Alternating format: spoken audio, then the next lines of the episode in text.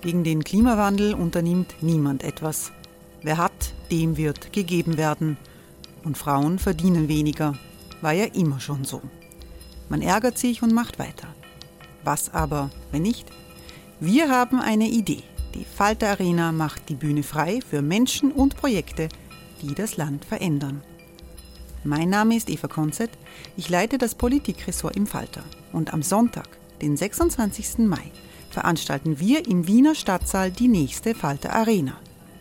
Mit dabei unter anderem der ehemalige Politiker und Neosänger Matthias Strolz, Theresa Imre von Markter, Sonja Jöchtel von Love Politics oder Kari Ochsner von Ochsner Wärmepumpen.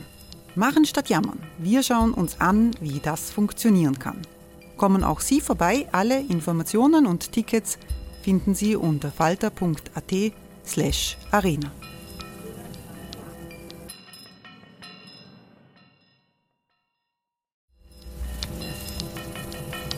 Falter-Podcasts werden durch Werbung unterstützt. Das hilft bei der Finanzierung unseres journalistischen Angebots. Die Erderhitzung ist kein Gefühl, aber mit vielen Gefühlen verbunden. Sorgen etwa oder Angst. Eine Veranstaltung gegen diese Ohnmacht ist Tipping Time, eine Klimakonferenz der Zivilgesellschaft. Von 9.5. bis 11.5. findet Tipping Time in Kooperation von Globe Art, Solektiv und Tangente St. Pölten statt und lädt ein zu Diskurs, Diskussionen und Workshops mit namhaften Vortragenden wie Nikolai Schulz und Friederike Otto. Weitere Informationen finden Sie auf www.tangentesanktpölten.at.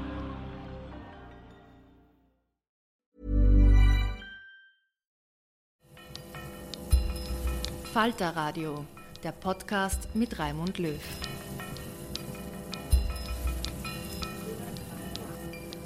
Sehr herzlich willkommen im Falter Radio. In dieser Sendung geht es um Digital Detox, also um digitale Entgiftung, indem man etwas tut, was für viele unmöglich erscheint, nämlich indem man das Handy weglegt und den Laptop nicht mehr aufmacht. Unser Leben wäre lebenswerter und unsere Aufmerksamkeitsspanne würde steigen. Das sagt der Journalist und Buchautor Johann Hari in seinem neuen Buch mit dem Titel Stolen Focus, das hohe Wellen schlägt. Digital Detox ist für Johann Hari kein Fremdwort. Drei Monate verbrachte er im amerikanischen Ferienort Cape Cod. Sein Handy und seinen Laptop ließ er in einem Bunker in Boston zurück.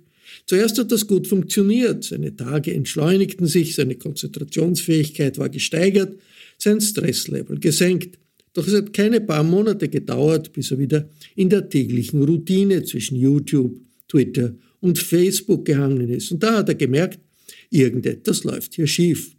Harry ist 43, Schotte, er schrieb Bücher über Drogenpolitik und mentale Gesundheit, Artikel unter anderem für den Guardian. Nach seinen Erlebnissen auf Cape Cod beschloss er, ein Buch über unsere Aufmerksamkeitsspanne zu schreiben und darüber, wie sie uns gestohlen wird. Stolen Focus ist das Resultat. Sie hören in dieser Sendung von Johann Hari über die Absurditäten der digitalisierten Welt. Negativity Bias, der Negativitätsbias unserer Aufmerksamkeit, die durch schlechte Nachrichten leichter stimuliert wird als durch das Gute und Schöne, wird zum Geschäftsmodell der Internetkonzerne, sagt Johann Hari. Wir lernen einen neuen Begriff aus Amerika, Phone Jail. In Gesellschaften müssen alle manchmal ihr Handy in ein versperrtes Kastel legen. Meiner Kollegin Katharina Kropshofer berichtet Johann Hari über seine Erkenntnisse. Das Interview wurde auf Englisch geführt. For years, I'd felt my own attention getting worse and worse. You know, it felt like with each year that passed, things that require deep focus that are so important to me, like reading books, having proper long conversations, watching films, were getting more and more like like running up a down escalator. Do you know what I mean? I could still do them, but they were getting harder and harder. And I thought, what's wrong with me? I don't have enough willpower. I'm not strong enough. Why aren't you strong enough to resist this temptation? Um, and I, I actually learned in the process of writing the book that that is totally the wrong way of thinking about it, right? That there are certainly things we can do as individuals, But the truth is, this is an enormous crisis. The average American office worker now focuses on any one task for only three minutes. For every one child who was identified with serious attention problems when I was seven years old, there's now a hundred children who've been identified with this problem. Dass wir uns nicht mehr konzentrieren können, hat wenig mit unserem Mangel an Disziplin zu tun. Es ist ein systemisches Problem. Um das zu beleuchten, begann sich Johann Hari auf die Suche nach Antworten zu machen reiste zu Forscherinnen und Forschern in Moskau, Miami, dem Silicon Valley. Gleich vorweg. Hari stand schon einmal in der Kritik.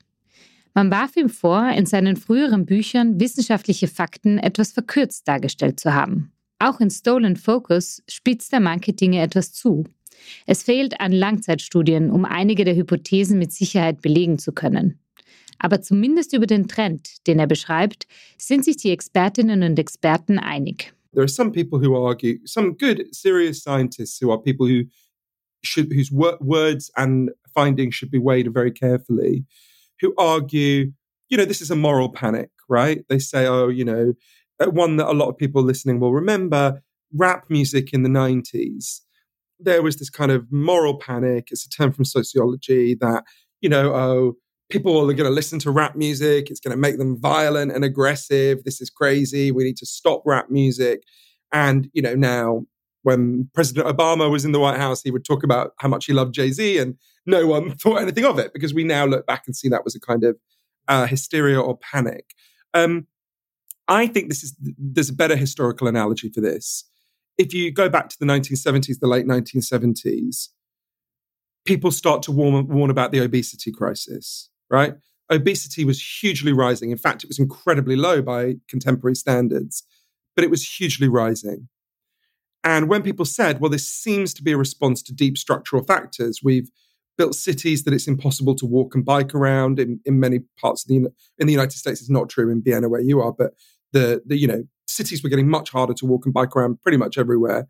Um, and uh, the, what we ate was profoundly changing. The food industry had changed what we eat it, we'd moved basically from mostly eating fresh food we prepared ourselves to mostly eating processed food.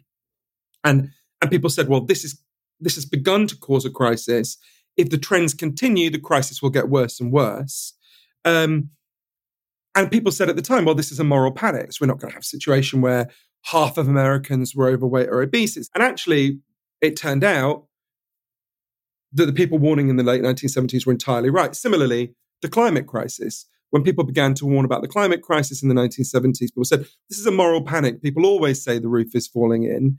Here we are. If only we had listened then on obesity and the climate crisis and acted then, it would have been much easier to act then than it is now. And I became convinced by looking at the evidence and a lot of the evidence we're going to discuss throughout this podcast that this is less like rap music and more like the obesity crisis. Es gibt einen Satz, der beim Lesen von Johann Haris Buch besonders hängen bleibt.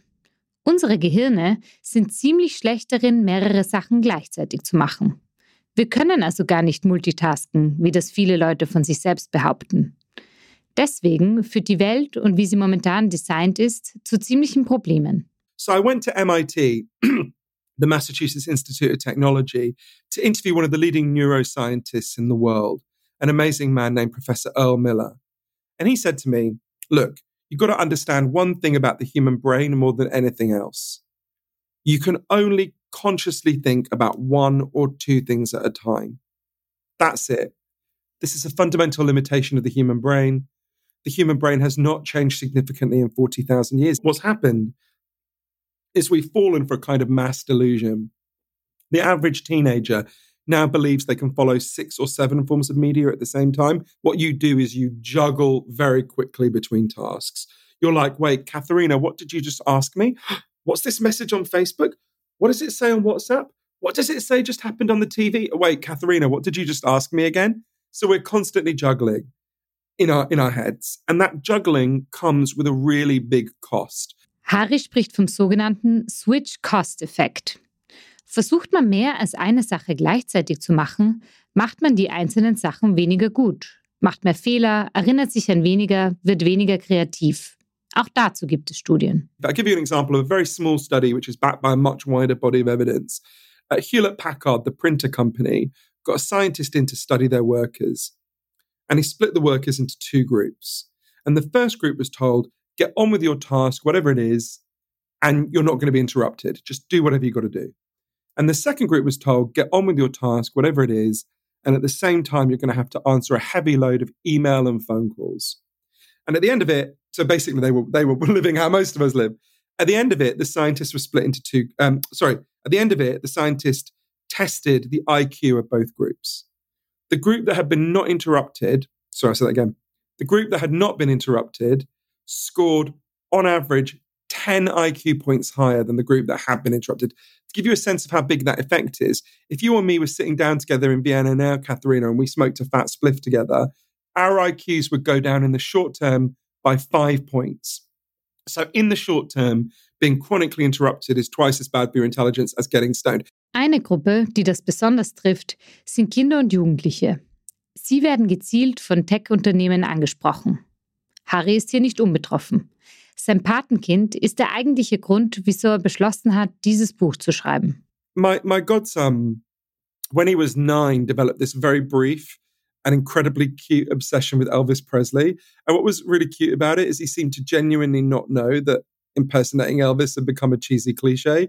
So he would, I think he was the last person in the history of the world to do an entirely sincere impression of Elvis. He would run around singing Viva Las Vegas and Jailhouse Rock. And when when I would tuck him into bed at night, he would get me to tell him the story of Elvis's life again and again. Obviously, I skipped over the bit at the end where he died on the toilet. And um, one night, I mentioned Graceland, where Elvis lived, and he looked at me very intensely and he said, Johann, will you take me to Graceland one day? And I said, sure, the way you do with nine year olds, you know, next week it'll be Legoland or whatever. And he looked at me and said, no, do you swear? Do you really swear one day you're going to take me to Graceland? And I said, I absolutely promise. And I didn't think of that moment again for 10 years until loads of things had gone wrong. By he dropped out of school when he was 15, and by the time he was 19, he spent almost all his waking hours alternating between his iPad, his iPhone, his laptop, and his life was just this blur of WhatsApp, YouTube, porn. And it was almost like he was kind of whirring at the speed of Snapchat, where nothing still or serious could touch him. Das Leben seines Patenkindes bewegte sich in der Geschwindigkeit von Snapchat. Nichts konnte ihn ernsthaft berühren, alles wurde weitergewischt. Als die zwei also eines Tages in London gemeinsam auf dem Sofa saßen und sein 19-jähriger Patensohn wieder über dem Handy hing, schlug Harry vor, gemeinsam nach Graceland zu fahren. Graceland, das ist Elvis Presleys ehemaliges Anwesen in Memphis. Und so wollte er die Routine durchbrechen. Mit einer Bedingung. Sein Patenkind musste das Handy während des Roadtrips großteils weglegen. And when you get to Graceland in Memphis now, this is even before COVID, there's no person to show you around. What happens is you're you, you you're handed an iPad, and the iPad shows you around. It says go left, go right.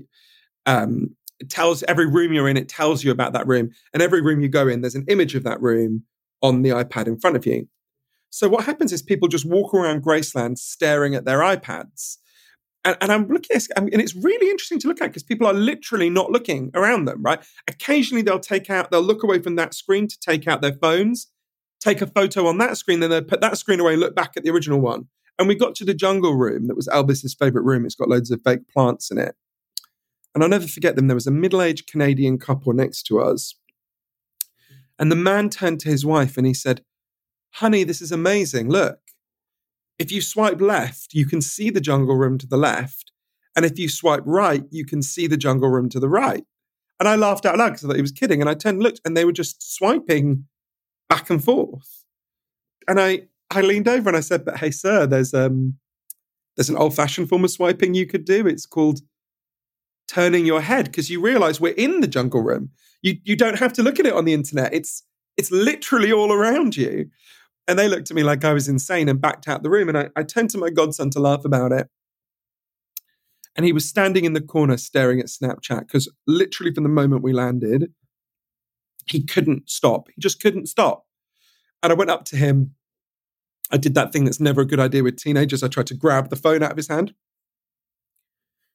And I said, Look, I know you're afraid of missing out, but this is guaranteeing that you'll miss out. You're not present at your own life. And I found him that night at the Heartbreak Hotel up the road where we were staying, and he was sitting by the big guitar shaped swimming pool. And I went up to him and I apologized for getting so angry. And he didn't look up.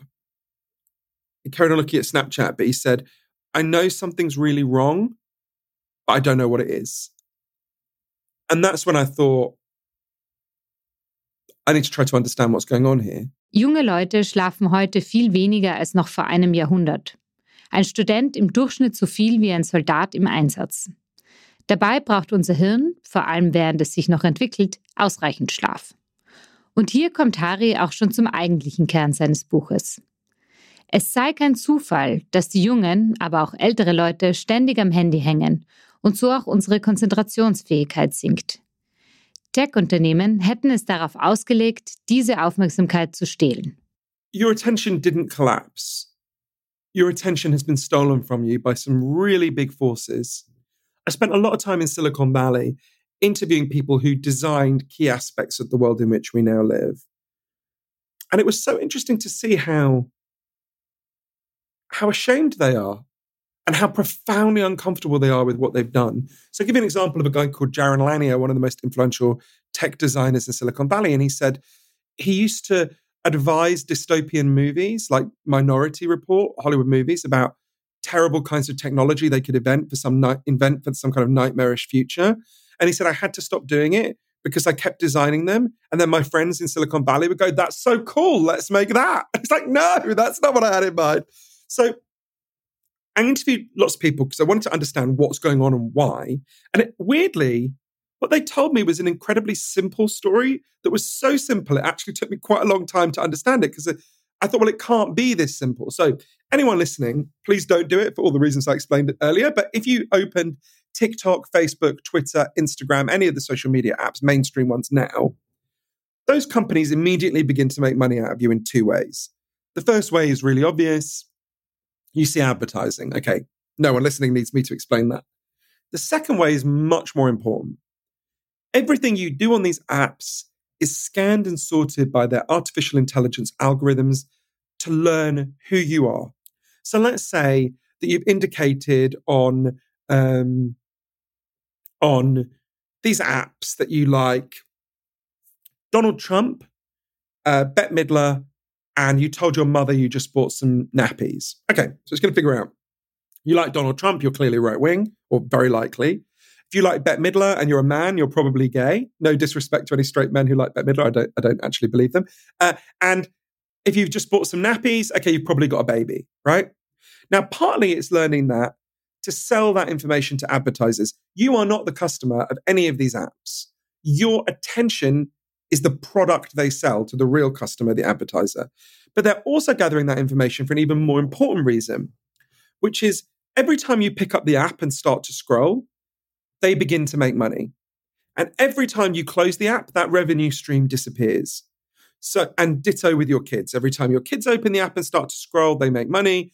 Every time the kid puts the app away, the revenue stream disappears. So, all of these algorithms all of this AI, all of this genius in Silicon Valley is geared very simply towards one thing figuring out how do we get you to pick up the app as often as possible and scroll as long as possible. Apps wie Facebook, Twitter oder TikTok wurden also designt, um unsere Aufmerksamkeit so lange wie möglich zu ernten, uns weiter zum Scrollen zu bringen und so Informationen über uns zu sammeln, die sie an die wahren Kunden verkaufen. Werbeunternehmen, die ihre Angebote genau auf uns zuschneiden. Ein wenig klingt das so, als wäre das alles eine große Verschwörung. Doch ganz so einfach ist es nicht. It's not like 15 years ago someone sat in a dorm room in Harvard and said, "You know what? I've got a master plan to undermine the attention of the world." But that's that's almost literally never how bad things happen. What happens is you set up a machinery and and of course you, you this machinery the, the people designing it believed at the start they were doing a good thing. They were helping people, right? We're connecting people. We've got this amazing new technology. And then they're exposed to a set of incentives. Look, the founders of KFC and McDonald's didn't have an evil plot to make people obese. They loved hamburgers and fried chicken, and they're like, oh, I want other people to have a nice time and eat hamburgers and fried chicken, right? It's not wicked, but at a certain point, they do become aware of what they're doing. So, for, and we know this because Frances Haugen heroically leaked a lot of Facebook's internal um, data. And we know that Facebook, their own internal data researchers have warned that they are catastrophically harming people's collective attention. And we know that that research was given to Mark Zuckerberg, and the Wall Street Journal did a very dry summary of what happened next. They said Mark Zuckerberg asked that this research not be brought to him again, and later that that that research department was shut down. ExxonMobil wasn't founded to melt the Arctic and drown Bangladesh and Senegal, right? That wasn't the goal. It's not their goal now. It's a side effect. Johann Hari will aber nicht nur über die persönlichen Auswirkungen dieses gestohlenen Fokus reden. Er spricht auch über die politische Dimension. Das, was auf einer größeren Ebene passieren könnte, wenn wir uns alle nicht mehr lang genug konzentrieren können und unseren Geräten mehr Aufmerksamkeit schenken als unsere Mitmenschen. All das hat mit dem psychologischen Phänomen des Negativity Bias oder Negativitätseffekt zu tun. It's very simple. People will stare longer at things that make them upset and angry than they will at things that make them happy, right? Uh, this is very deep in human nature. 10 week old babies will stare longer at an angry face than a smiling face. It seems to be, for a deep reason in our evolution, our ancestors who didn't respond when they saw angry, scary things probably didn't get to be our ancestors because it obviously has a certain survival um, basis. Anyone who's ever seen a car accident knows exactly what I mean. But when that negativity bias combines with algorithms which for profit are seeking to maximize engagement, it leads to a disastrous outcome. So picture two teenage girls who go to the same party and go home on the same bus. And one of them does a video on TikTok where she says, That was such a great party. We danced all night. I had such fun. What a night. And the other girl does a video where she says, Beth was an absolute hoe at that party and her boyfriend's a prick and just goes into an angry rant about that party, right? The algorithms are constantly scanning to see what kind of language you use. And it'll put that nice video into a few people's feeds. It will put the nastier video into vastly more people's feeds. Because if it's enraging, it's engaging, it will keep people scrolling. People go, What do you mean Karen's a hoe? You're a fucking hoe. You can see how the argument will go. Um, so what you have is a situation where the nice people, the positive people, the kind people are muffled and pushed to the back. And the nastiest, angriest, most hostile people, their voice is massive. They're given a loud hailer, a massive amplifier, and they're pushed to the front. Now, we all know what that's done to teenage girls' mental health. People like Professor Jean Twenge have done really good work on this, um, and Professor Jonathan Haidt. Um, but now imagine a whole society being plugged into that anger machine hours a day. Except you don't have to imagine it because we're. living. Wow. Nice. Yeah. What you're hearing are the sounds of people everywhere putting on Bombas socks, underwear, and t-shirts made from absurdly soft materials that feel like plush clouds. Yeah, that plush. And the best part? For every item you purchase, Bombas donates another to someone facing homelessness. Bombas. Big comfort for everyone. Go to bombas.com slash ACAST and use code ACAST for 20% off your first purchase. That's bombas.com slash ACAST. Code ACAST. Minute. Die schlechten Nachrichten bekommen also mehr Aufmerksamkeit als die guten. Jetzt könnten Sie sich denken, okay, wir werden vielleicht unfreundlicher, sehen die Welt mit schlechteren Augen. Ist doch halb so schlimm. Kulturpessimismus. Doch dieser Effekt könnte noch viel größere Auswirkungen haben, wie Hari argumentiert. One of the things that that Facebook um, leaked research by Frances Haugen found is that a third of all the people who joined neo-Nazi groups in Germany joined because Facebook's algorithm specifically recommended it. It said you might want to join, followed by a neo Nazi group, right? Now, it's not that anyone in Facebook was a neo Nazi. In fact, you know, uh, Mark Zuckerberg is descended from people who fled murderous anti Semitism and is not personally, obviously, even 1% sympathetic to Nazism. Is that this machine has been set up which promotes anger and rage. Brazil is a classic dynamic of that. Jair Bolsonaro, the vile far right leader in Brazil, president, hopefully no longer president by the time your um, readers get this. So he was a washed up, irrelevant, hated, marginal figure. And what happened is the YouTube algorithm picked him up and saw that he got a lot of traffic and promoted him and promoted him and promoted him. It's not the only factor. Uh, same thing happened with Facebook, YouTube, um, all the social media companies promoting Bolsonaro. That was such a big effect that the night Bolsonaro won in 2016, what did his uh, supporters chant outside his election rally?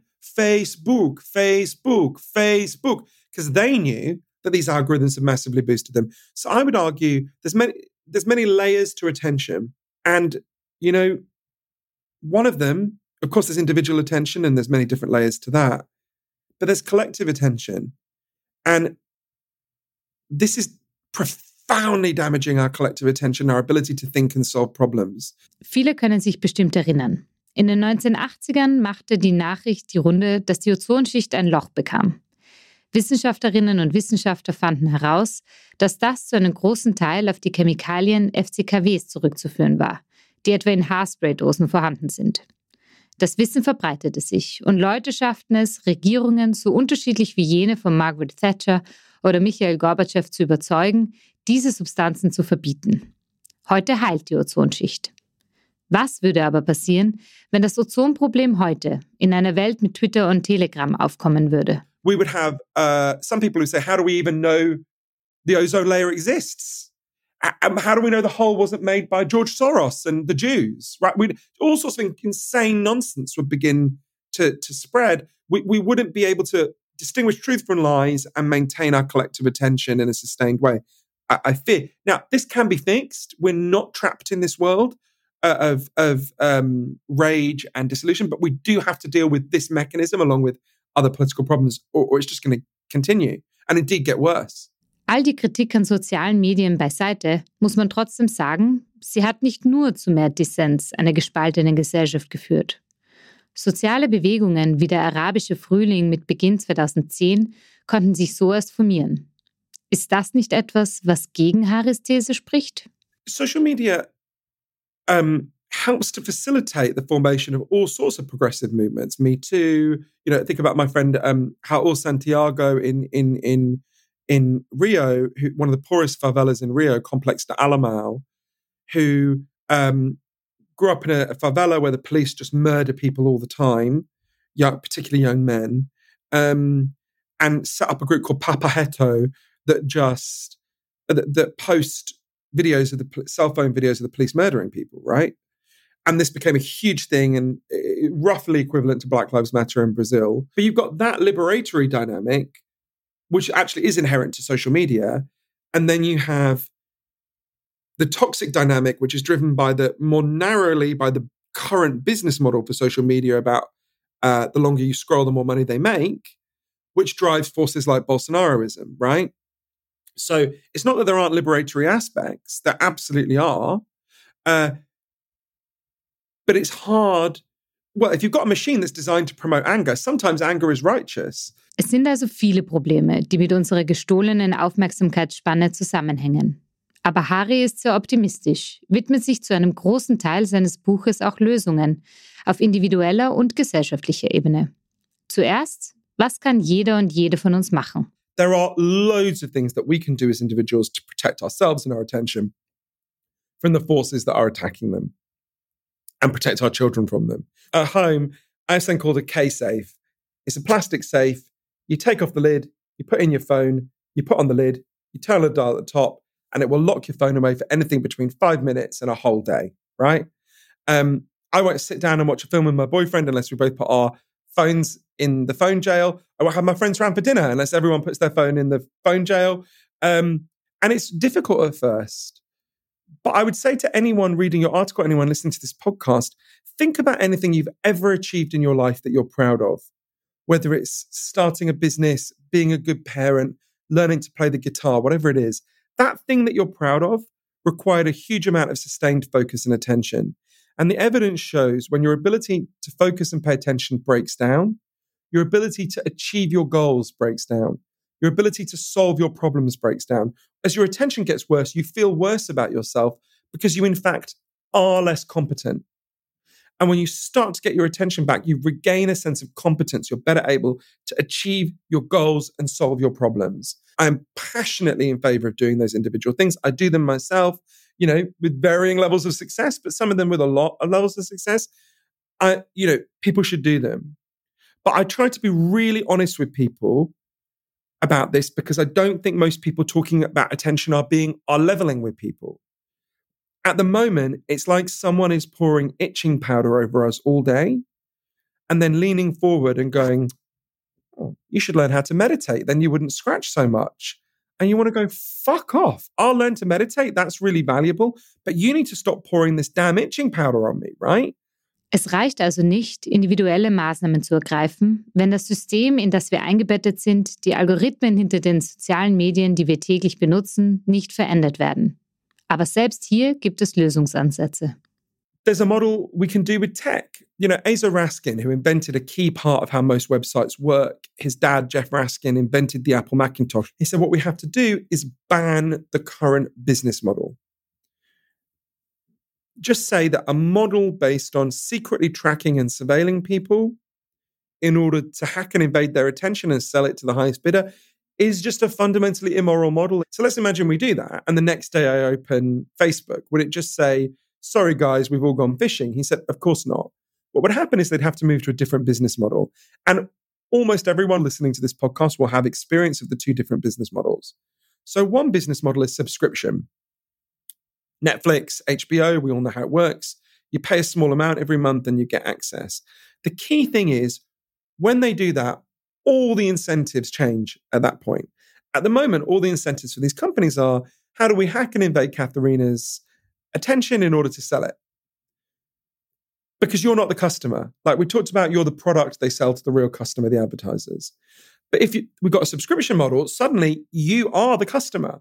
It turns out Katharina feels good when she meets up with her friends offline uh, rather than doom scrolling through their photos. Okay, let's design the app to maximize off screen contact.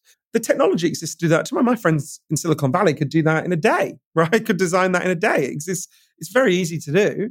Um, but the incentives have to be there. Or think about the second model, which eh, literally everyone listening will have experience of. Before we had sewers, we had shit in the streets, we got cholera, it was awful. So we all pay to build and maintain the sewers together. And we all own the sewers together. I own the sewers in London and Las Vegas. You own the sewers in Vienna. Everyone listening, you own the sewers in the town where you live.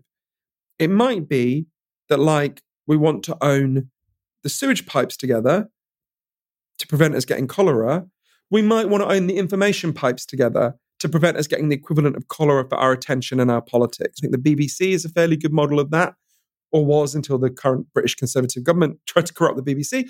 But the the you know working for the people but independent of the government. The incentives change from hacking and invading you to serving you and making your life better. Paul Graham, one of the biggest investors in Silicon Valley, said, um, the world is on course to be more addictive in the next 40 years than it was in the last 40.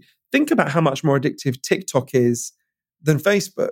Okay, now think about the next crack like iteration of TikTok in the metaverse, right? On the other side of this race, I would argue there has to be a movement of all of us saying, hell no. You don't get to do that to us. You don't get to do this to our brains. You don't get to do this to our children. No, no, we do not tolerate this. No, we choose a life where we can think clearly, where we can read, where our children can play outside. We choose a life of attention and focus. Now, if we choose that life, we can get it, right? We can fight for it. These factors are relatively recent that have done this to us. They are reversible. Sie hörten den Journalisten und Buchautor Johann Hari, der mit seinem neuesten Buch Stolen Focus viele Diskussionen ausgelöst hat, im Gespräch mit Katharina Kropshofer. Johann Haris Buch Stolen Focus können Sie im Falter Buchversand bestellen. Ich verabschiede mich von allen, die uns auf UKW hören. Über aktuelle Debatten rund um die Digitalisierung lesen Sie regelmäßig im Falter. Ein Abonnement des Falter hält Sie auf dem Laufenden. Ein Falter-Abo können Sie im Internet bestellen unter der Adresse abo.falter.at. Wenn Sie nach Geschenken für den Weihnachtstisch suchen, dann ist ein Falter-Abo richtig gern ideal. Sie bleiben das ganze Jahr in guter Erinnerung. Der beste Zugang läuft über folgende Adresse faltershop.at Querstrich Weihnachtsabo. Ursula Winterauer hat die Signation gestaltet, Philipp Dietrich betreut die Audiotechnik. Ich verabschiede mich im Namen des gesamten Teams. Bis zur nächsten Sendung.